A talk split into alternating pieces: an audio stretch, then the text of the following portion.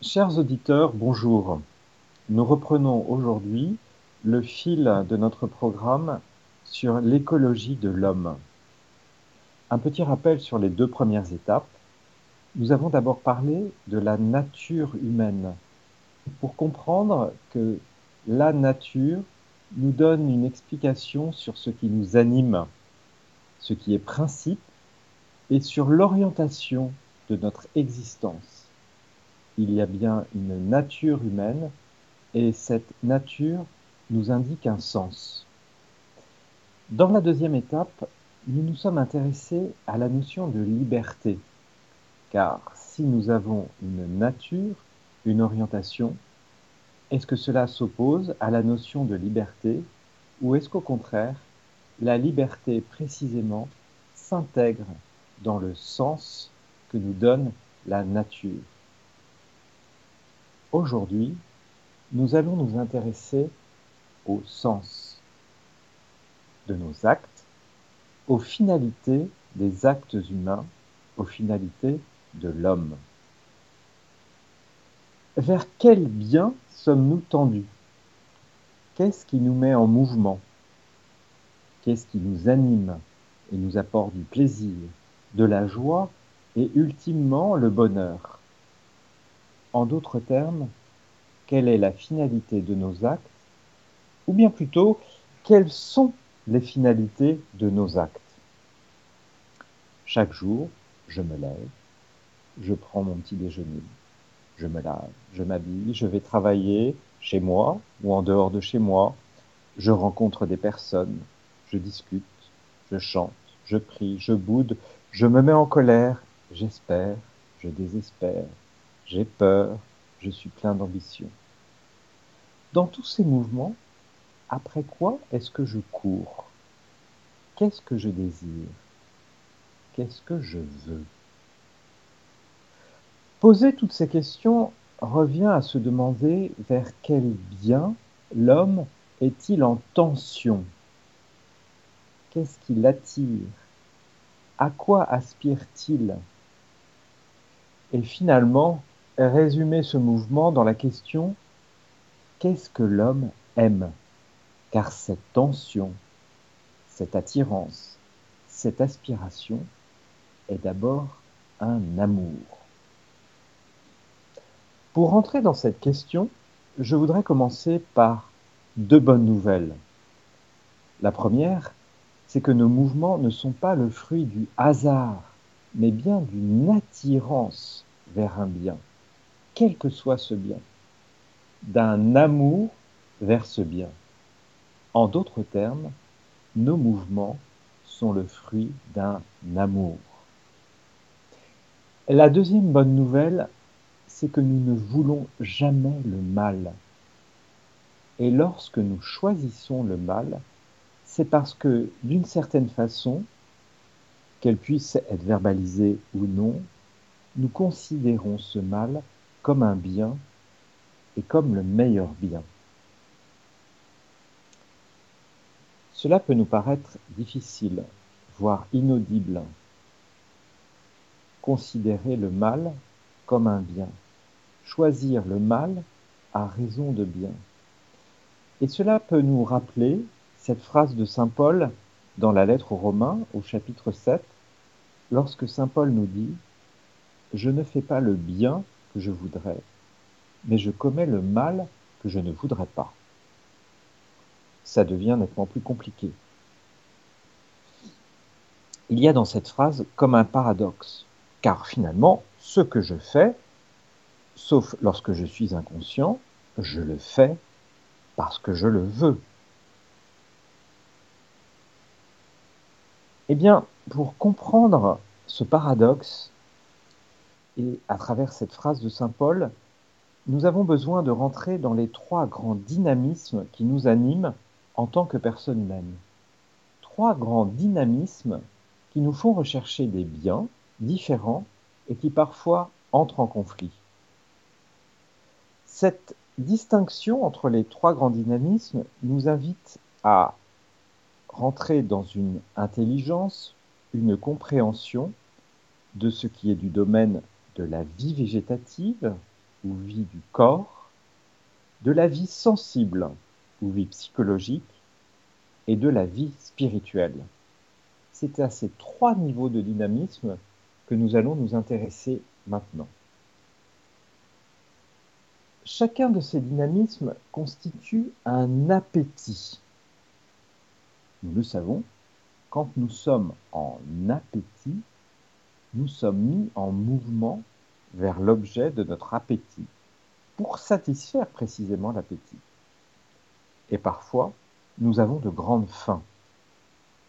Ce qui s'applique facilement à la nourriture peut s'appliquer aussi à tout ce qui nous attire. Ce qui nous met en mouvement est ce qui nous anime. En philosophie, lorsqu'on parle de ce qui nous anime, on parle d'un principe d'animation.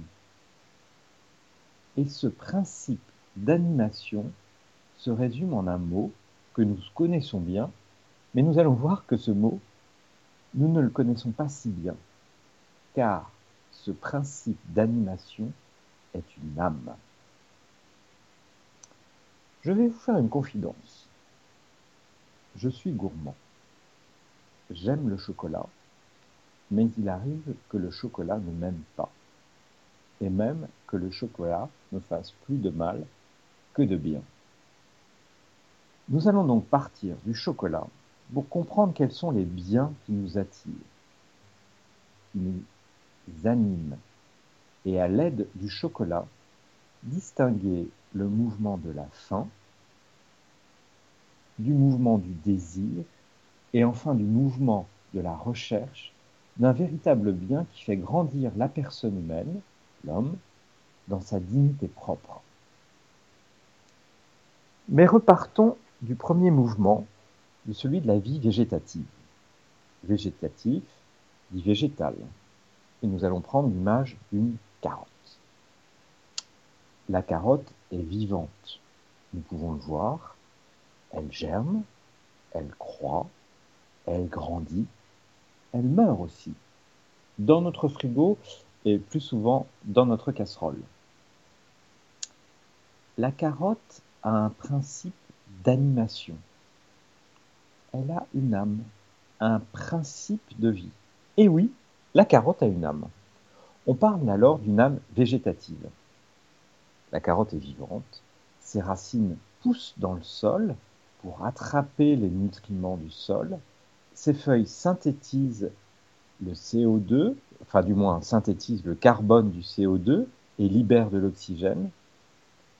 Et ces fleurs fécondées deviendront graines qui permettront à leur tour la perpétuation de l'espèce. La carotte est donc attirée par le sol, mais aussi par la lumière. Elle croît dans le sol et elle croît aussi dans l'air et cette croissance va l'amener jusqu'à sa reproduction au travers de nouvelles graines de carottes. Nous le voyons, la vie végétative met en tension vers l'environnement pour en assimiler une partie, permettre la croissance du corps, qui est un dynamisme propre au vivant, et permettre ultimement la reproduction à laquelle est orienté tout vivant. C'est le premier niveau de bien qui attire le vivant et il s'applique aussi à l'homme. Nous le savons, répondre à nos propres besoins fondamentaux est un bien indispensable au maintien et au développement de la vie et ultimement à la perpétuation de la vie. La vie appelle toujours la vie. Finalement, par extension, on pourrait dire que le légume aime, mais d'un amour de légumes. Mais de la carotte, j'ai oublié le chocolat.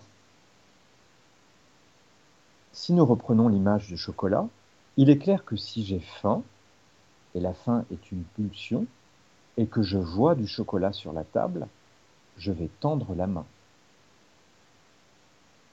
Reste à savoir si j'aime effectivement ce type de chocolat et quelle quantité je vais en manger. Si je peux tendre la main, contrairement à la carotte, c'est que j'ai vu le chocolat, que cela a réveillé en moi un souvenir agréable et éveillé un désir d'éprouver à nouveau cette sensation agréable, ce qui fait que ma main se met en mouvement et atteint la tablette pour porter la tablette jusqu'à ma bouche. Ce mouvement, lui, est permis par la vie sensible et l'appétit affectif. Nous sommes là dans un deuxième dynamisme, celui de la vie sensible et affective, touche à notre psychologie. Si la carotte a une âme, le chien de ma voisine en a aussi une. Il a un principe de vie qui l'anime, mais l'âme du chien est plus riche que celle de la carotte. À la vie végétative s'ajoute la vie sensible. Par leurs cinq sens, les animaux, comme les êtres humains, peuvent avoir une connaissance sensible du monde qui les entoure. Sentir le chaud et le froid, le sucré et l'amer, le bruyant et le silencieux, la bonne odeur ou la pestilence, le lumineux, la couleur, l'ombre. Précisément, dans mon exemple, j'ai vu le chocolat. Peut-être peut même que j'ai senti son parfum et mes papilles se sont réveillées.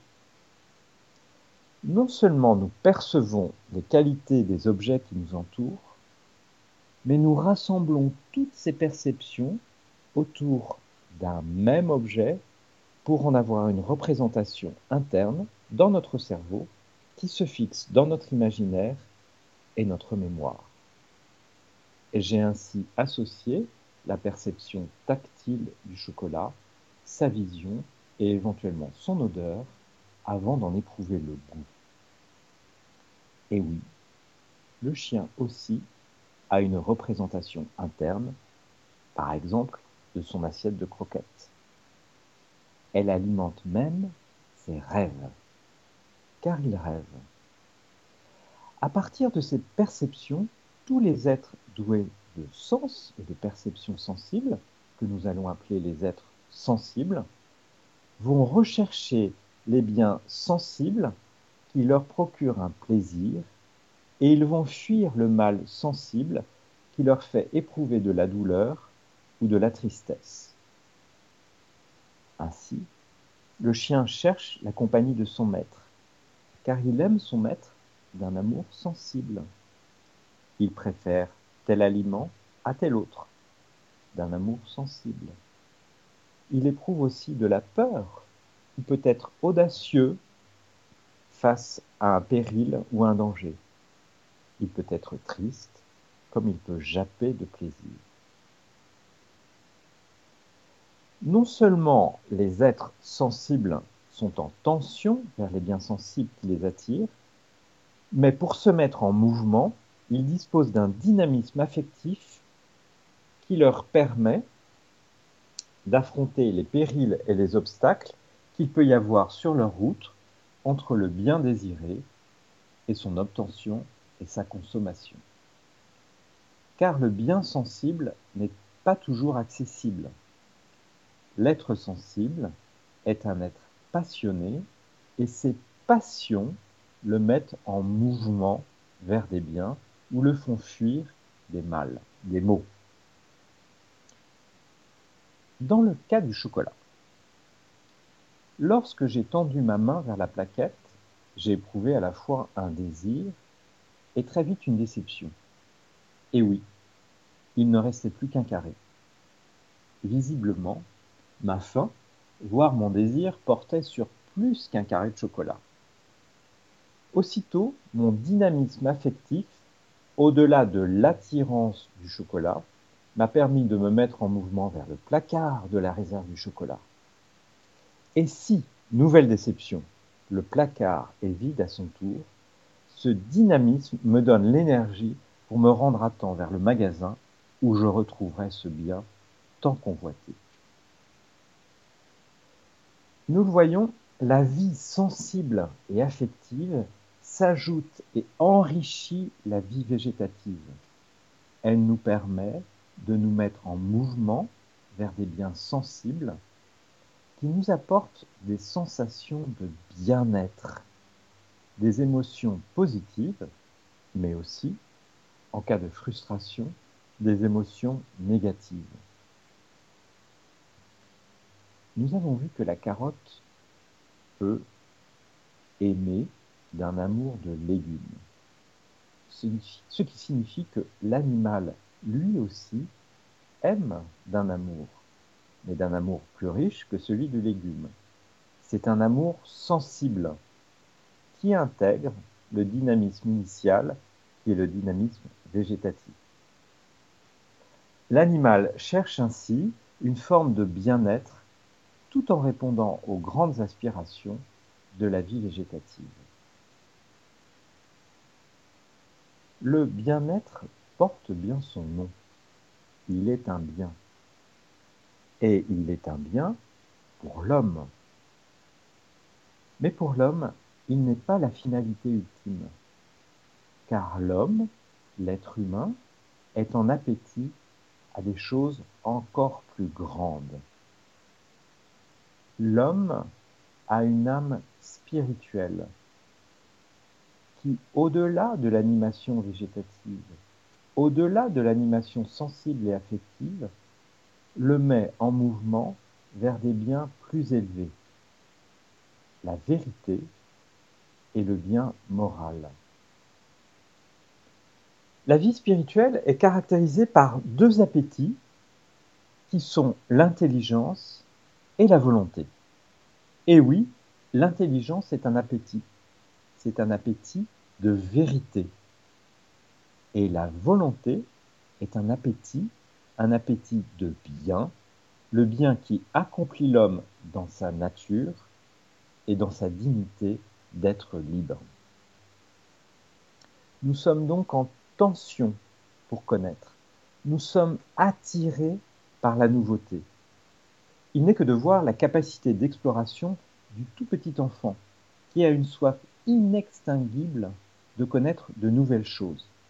Il explore, touche, sent, manipule et est toujours attiré par ce qui est nouveau. Au-delà de la connaissance sensible, puisque toute connaissance passera d'abord par une expérience sensible, l'enfant a soif de connaître ce qu'est la chose, ce qui à un moment se traduit par l'apprentissage du langage, et à partir de cet apprentissage, par une abstraction qui lui permet désigner les choses sans voir la chose. D'une multiplicité d'expériences sensibles, l'homme est capable par son intelligence, d'extraire une notion universelle, abstraite, un concept. L'homme est ainsi capable de connaître les choses, de se connaître, de connaître les autres et de connaître Dieu. Je vous donne cette anecdote qui m'a été relatée par une maman à propos d'un de ses enfants qui, à l'époque, devait avoir 4-5 ans. On leur avait confié pour les vacances le cochon d'Inde d'un ami, et l'enfant découvre donc ce petit animal de compagnie. Pendant ses vacances, un jour, ce petit enfant regarde sa maman et regarde le cochon d'Inde. Puis il regarde sa maman, puis le cochon d'Inde, puis sa maman, puis le cochon d'Inde, puis sa maman, et à un moment, il dit à sa maman, tu sais, maman, le cochon d'Inde, il ne sait pas qu'il est un cochon d'Inde. Voilà une manifestation fulgurante de l'intelligence, de cet appétit de vérité qui est capable de connaître. Cette faculté de connaissance porte sur deux dimensions. Nous pouvons connaître ce qu'est la chose et cette connaissance va nous emmener jusqu'à la définition de la chose, où nous allons exprimer par des mots et de façon abstraite ce qu'est la chose. mais nous pouvons aussi connaître la bonté de la chose. Et dans cette bonté, reconnaître l'art divin induit dans la chose. Cette définition que nous donne saint Thomas de la nature, l'art divin dans la chose. Cette double connaissance nous permet de reconnaître dans l'expérience sensible l'art divin et de faire l'expérience de Dieu. Parce que nous connaissons, nous pouvons nous laisser attirer par ce qui est bon pour nous. Nous pouvons aimer, choisir et nous mettre en mouvement vers ce qui est bon pour nous, vers ce qui est le meilleur. C'est là l'appétit de la volonté, qui suppose le libre arbitre pour pouvoir choisir, et la liberté, en tant qu'elle est une qualité de la volonté, pour commander les actes et obtenir le bien convoité. Oui, mais me direz-vous, dans le cas du chocolat, qu'est-ce que cela a à voir avec l'intelligence et la volonté? Quand j'ai vu la tablette, j'ai éprouvé une sensation, j'ai tendu la main et j'ai mangé. Je n'ai pas conceptualisé sur la fève de cacao, sa torréfaction et la recette de la tablette. Le chocolat est un bien sensible, et je n'ai pas besoin d'une intelligence et d'une volonté pour en manger. Et ultimement, on pourrait imaginer que mon animal de compagnie aime le chocolat. Qu'est-ce qui me différencie dans cet acte lié à un bien sensible de mon animal de compagnie? Effectivement, le bien spirituel se situe ailleurs. Car lorsque nous parlons d'un bien spirituel, nous parlons d'un bien moral, en cherchant à répondre aux questions suivantes. Est-ce le moment de manger du chocolat alors que, par exemple, dans un quart d'heure, nous passerons à table? Quelle quantité appropriée vais-je en manger? Un carré? Une barre, la tablette tout entière? Et ultimement, est-ce que je saurais m'arrêter lorsque j'aurai commencé d'en manger pour n'en manger que la bonne quantité? En d'autres termes, est-ce que je serai libre face à la tablette de chocolat? Autre question qu'on peut se poser, est-ce que je peux améliorer ses propriétés? Car si nous mangeons chocolat, c'est que nous sommes passés de la fève de cacao au chocolat. Ce qui, résumé par un slogan publicitaire, se, résume par quelques grammes de douceur dans un monde de brut.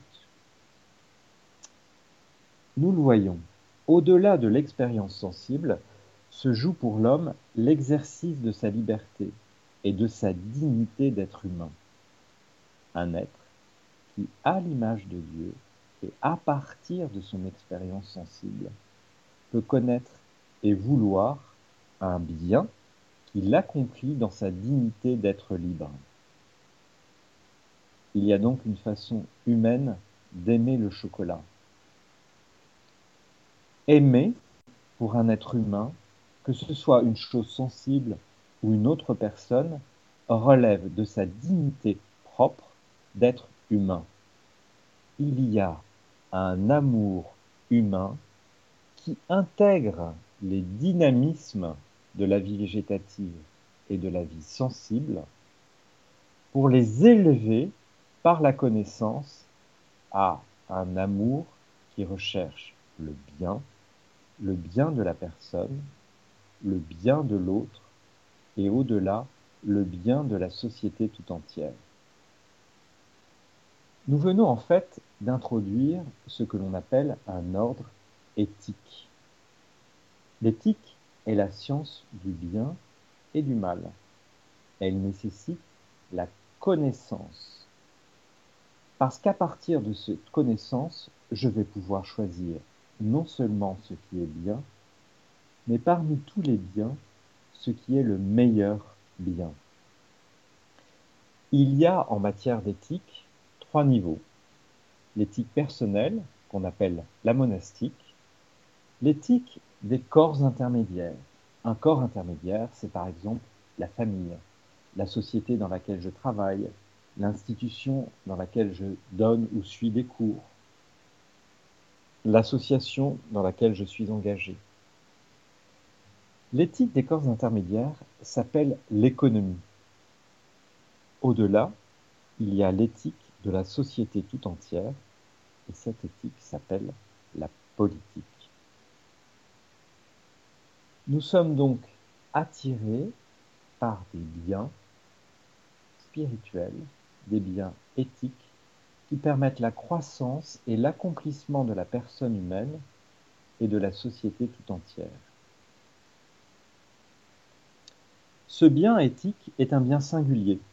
Dans le cas du chocolat, la bonne quantité, le bon moment et éventuellement la dégustation avec la bonne personne, cela pourra être d'une certaine façon tel jour et d'une autre façon tel autre jour.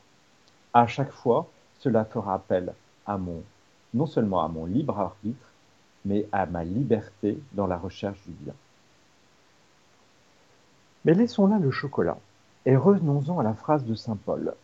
Je ne fais pas le bien que je voudrais, mais je commets le mal que je ne voudrais pas. Nous allons prendre un exemple plus concret pour comprendre cette phrase. Un exemple de l'organisation personnelle de son travail. Je décide la veille au soir du planning de ma matinée. Et pour faire tout ce que j'ai prévu de faire, je dois me lever à 6h45 afin d'avoir le temps de bien faire les choses. Me lever, faire ma toilette, prendre le petit déjeuner en famille ou en communauté, faire mon trajet en voiture avant les embouteillages, arriver à l'heure à mon premier rendez-vous, etc.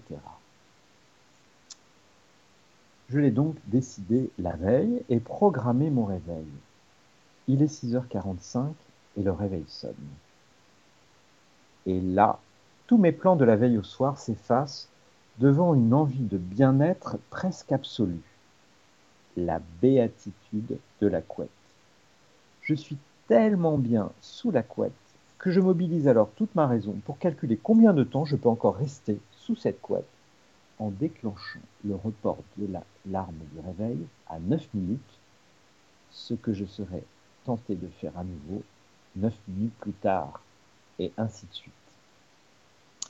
Finalement, je ne me lève pas à 6h45, mais à 7h30 déjà en stress par rapport à ma journée, car je sens bien que je n'ai plus le temps de faire bien ce que j'avais prévu de faire.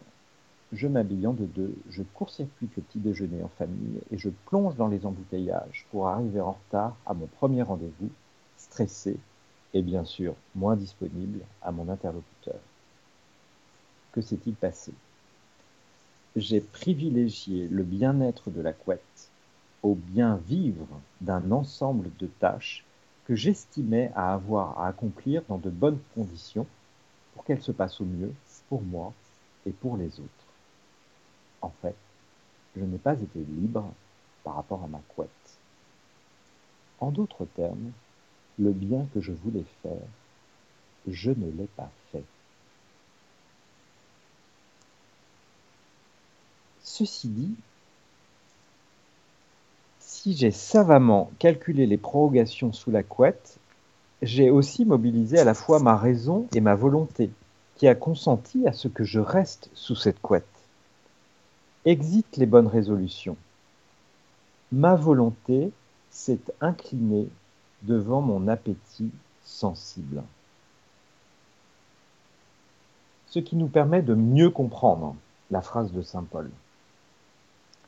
Nous aspirons donc à trois sortes de biens. Les biens de la vie végétative, les biens de la vie sensible et les biens de la vie spirituelle. Tous ces biens sont des biens. Mais il en est qui sont meilleurs que d'autres, car ma dignité d'être humain, doué d'une raison et d'une volonté, est d'aspirer à des biens qui sont à la hauteur de la dignité d'un être libre, à la hauteur d'un amour soit humain. Et c'est là que peut se situer l'os. sans éducation, sans, sans éducation, sans acquisition des vertus qui modèrent, c'est-à-dire qui donnent la juste mesure de l'usage de nos appétits, c'est la vie sensible, plus facile, plus immédiate, qui devient le conducteur de nos vies. C'est là le drame de la société de consommation.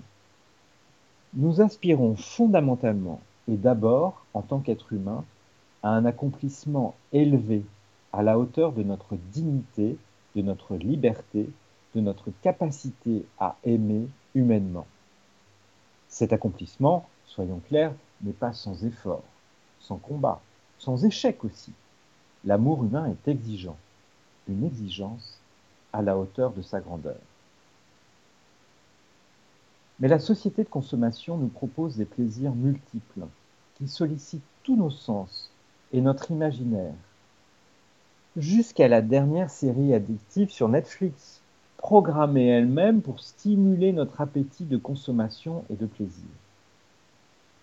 Le drame est que nous sommes par nature des êtres libres qui aspirent à être acteurs de leur propre vie dans un accomplissement de la richesse de leur talent, de leur personnalité. En surconsommant, nous ne nous accomplissons pas, nous nous anesthésions dans une forme compulsive de plaisir sans répondre à notre aspiration profonde de beau, de bon, de vrai. En quelques mots, nous privilégions alors le bien-être à la vie bonne, une vie selon la vertu. Nous privilégions le plaisir immédiat à la joie. Nous privilégions la détente immédiate au repos de l'âme. Et faute de cette joie, faute de ce repos de l'âme, faute de répondre à nos aspirations les plus profondes, nous sommes insatisfaits et tristes. Or, le meilleur remède à la tristesse est le plaisir. Et nous consommons à nouveau en oubliant que ce qui nous rend fondamentalement heureux, c'est une vie bonne, une vie droite, une vie de véritable liberté, une vie animée par un amour humain. Vous le comprendrez, c'est un cercle vicieux la consommation nous apporte un plaisir qui nous rend tristes et nous incite à consommer plus. Et le chocolat dans tout ça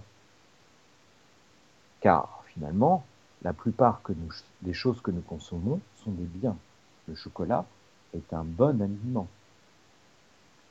Quand j'en mange, j'éprouve un vrai plaisir gustatif et je développe au passage mon goût La question de la vie bonne est donc de savoir pourquoi j'en mange. Est-ce parce que j'ai véritablement faim. Est-ce parce que j'ai besoin d'un moment de détente, d'un peu d'énergie? Est-ce que c'est parce que je suis triste? Et pourquoi j'en mange? Pour me rassasier? Pour reprendre de l'énergie? Ou pour une autre finalité? Ou pour, par exemple, oublier ce que j'ai à faire précisément à ce moment-là en en mangeant plus, car je suis triste ou apeuré devant l'ampleur de la tâche à accomplir, et au fur, et à mesure que j'en mange, le temps qui m'est imparti pour accomplir cette tâche rétrécit lui-même comme peau de chagrin. Les questions fondamentales sont les suivantes. Pour le chocolat, est-ce le moment? Est-ce la bonne quantité? Est-ce la bonne qualité? Est-ce avec la bonne personne? Tout ce qui constituera les éléments d'une vie bonne, qui m'apporte une liberté renforcée, la joie de l'acte juste, le repos de l'intelligence dans la vérité et le repos de la volonté dans le bien accompli. Dans cette vie bonne, je m'élève et surtout j'ordonne toutes mes facultés à des actes qui me font grandir, qui me font être, qui dilatent mon être, me rendent meilleur.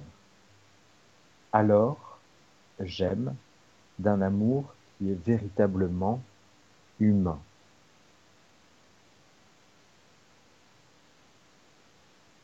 Nous l'avons vu. Nous sommes donc attirés vers des biens.